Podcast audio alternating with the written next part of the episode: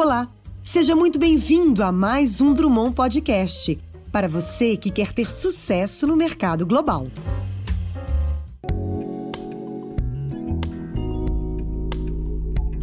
Olá pessoal, tudo bem? Bem-vindos a mais um podcast da Drummond Advisors. Eu sou Aline Ribeiro, faço parte do time de comunicação e eu estou novamente aqui com o Bruno Drummond, nosso sócio e fundador, para conversar sobre atualizações importantes da economia.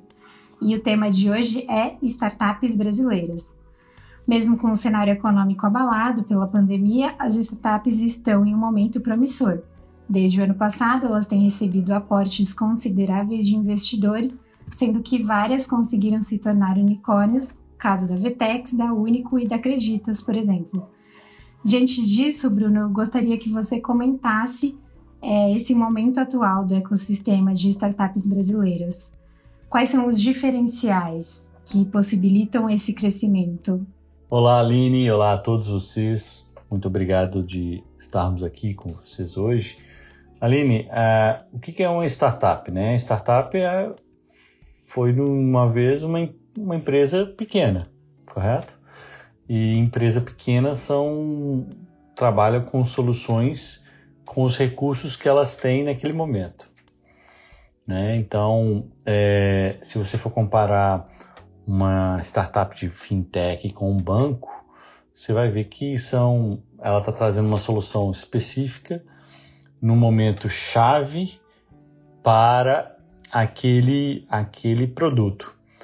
Um banco ou uma instituição financeira, ela já tem vários produtos com as várias vários processos. Então, o, a startup brasileiras hoje elas estão fazendo um, um, tá tendo um grande boom porque existe dois ambientes que são favoráveis a elas. Um, um ambiente extremamente moroso para fazer negócio. Né? Então, você fazer negócio no Brasil, por natureza, é moroso. Então, você criar, é, pensar lateralmente, criar soluções para fazer processos mais rápidos é o que mais tem de oportunidade. Segundo, é, o ambiente de fazer negócio no Brasil, em todos os segmentos, você tem poucos players, né? são poucos bancos, são poucos é, grupos de cimento, são poucos grupos de é, financeiras, são poucos investment brokers, são poucos, porque são grandes players fazendo aquilo há, há muito tempo. E a startup tem por intuito quebrar o paradigma de como que as coisas são feitas e tentar ver de uma maneira diferente tendo o cliente como é, referência para crescer. Além disso, o, o lado interessante que está acontecendo hoje no Brasil é que hoje você tem um ambiente de venture capitalist muito interessante, aonde o pessoal está colocando bastante dinheiro nesse ambiente para que as startups possam escalar, né? Então, se você já chegou a um ponto de a empresa ter um produto mínimo viável, né, o MVP, e aquele produto poder ser comercializado, então agora os, os VCs estão fazendo, beleza, agora eu só vou precisar de colocar dinheiro para expandir e, trazer mais gente para servir os novos clientes e investimento em, em adquirir novos, novos clientes e nova musculatura para crescer. Então, isso está trazendo um ambiente a, a o chamado perfect storm, né? Você tem um ambiente de negócio moroso que precisa de melhorar para que as, as, transações possam ser é, mais mais rápidas e assim mesmo melhorar a economia como um todo, né? Então, se você possa vender mais apartamentos, se você possa é, fazer mais processos a XPTOs na economia como um todo é positivo. Então você tem um ambiente moroso, você tem ambiente de negócio com poucos players, né? então você, você vai fazer algum tipo de produto, tem poucas possibilidades. Um tipo de serviço, você tem poucos players. E aí você vai ter um VC, né? um ambiente financeiro onde tá, o pessoal está colocando bastante dinheiro e vendo, tendo é, respostas positivas. E um outro lado, você tem uma meninada nova pensando, assim, poxa, fazer esse processo poderia ser mais fácil, uhum. né? Abrir uma empresa poderia ser mais fácil, é, olhar um, um, um, um, processo XPTO poderia ser mais fácil. Por que, que não, o pessoal não faz daquela maneira? E questionando como a gente faz, o status quo, né? Esse questionamento é importante, porque isso juntando com os outros três movimentos, ele cria esse, esse momento muito bom de se ver é, no Brasil de novas startups, entendeu? Novas empresas crescendo e saindo do chão e tendo atração no mercado, tanto financeiro, mas também no mercado de clientes, porque os consumidores estão é, sedentos de novas, novos serviços, novos uh, produtos e assim sendo. Certo? Todo mundo nesse ambiente desses quatro, essas quatro players, né? Todo mundo está sedento de novas ideias, de mudar o status quo. Né? O, o investidor quer novos investimentos, o mercado procura novos produtos e serviços, o, o mercado por si precisa ser mais eficiente, né?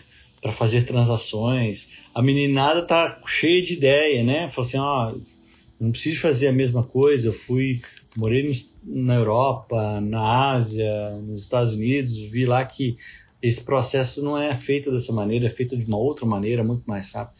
Então, isso é muito importante. Eu acho que é, é de grande valia para o ambiente como um todo.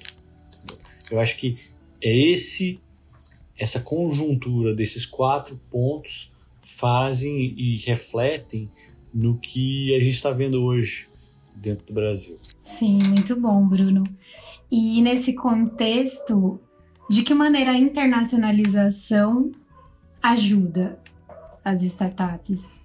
Ela ajuda em todos os quatro pilares que a gente acabou de conversar aqui uma startup que pensa em, em nascer e servir somente o Brasil, ela está assinando o seu próprio, a sua própria carta de falecimento, porque o mercado hoje está tendo startups em outros lugares que estão vindo para cá e estão sendo batendo de frente a frente com as empresas brasileiras.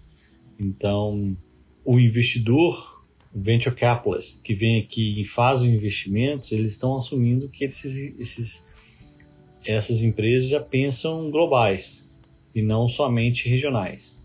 Se eles forem um player somente regional, o valor de mercado vai ser regional. Sim. O valor em reais. E provavelmente você vai acabar perdendo capitalização de vender esse produto no exterior, assim certo. Para o mercado, né? Já, já toquei no aspecto de investidor. Para o mercado, nós temos aí o aspecto mercado financeiro. Existe muito investimento de, de venture capitalists estrangeiros no Brasil.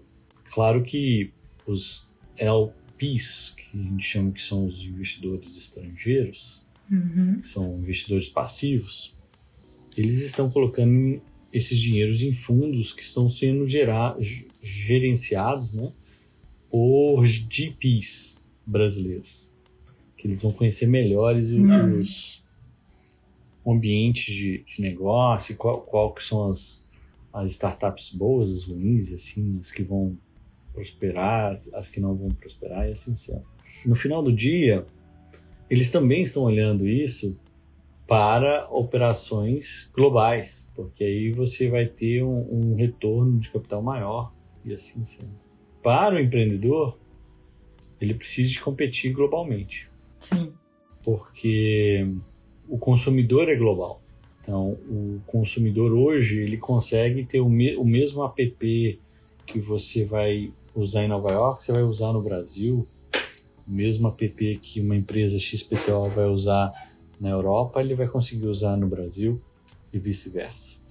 Então, se ele não, não, não observar, o, o, o, cliente dele é global. Então a melhor coisa que ele pode estar fazendo é seguir o cliente, para onde o cliente está indo. Ah, legal, Bruno. É, para finalizar, tem alguma dica que você daria para essas startups que estão começando agora e que já querem nascer globais, assim, já, já estão em busca dessa internacionalização? Que dica você daria para esse pessoal? Existem bastante empresas que vocês podem se espelhar, mas eu acho que seria interessante vocês tentarem estudar o ambiente de Israel.